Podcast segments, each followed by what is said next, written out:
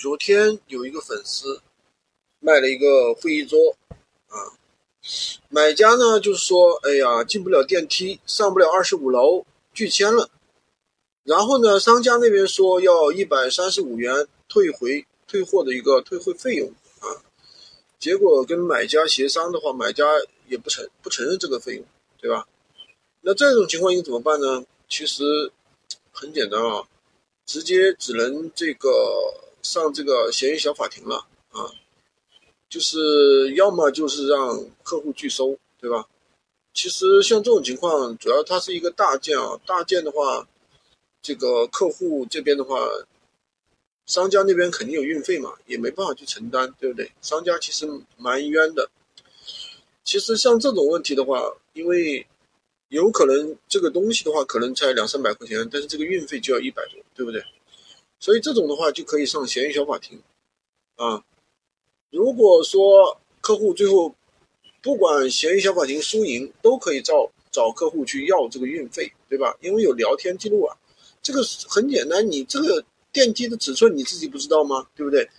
然后你自己说那个你自己买多大尺寸的床你不知道吗？对不对？而且从我们这个。商家来说，我们也不知道你家电梯多大呀，我也不知道你家家几楼呀，你也没跟我说，对不对？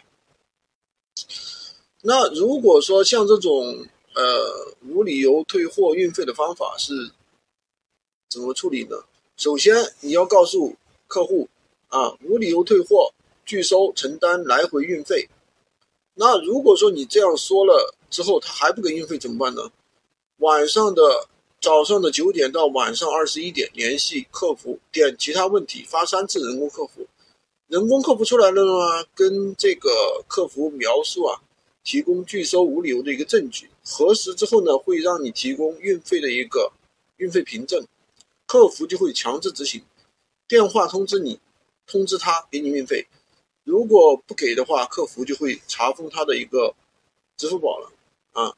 那么像这种情况，我们应该怎么去处理呢？呃，反正这个这个东西确实商家也挺冤的，对吧？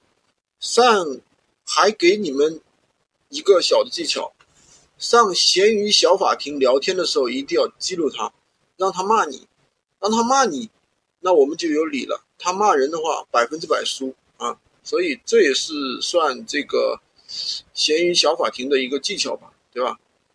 呃，就让他骂，他骂的越开心，然后他就会怎么样呢？他这个官司就会输得越越惨。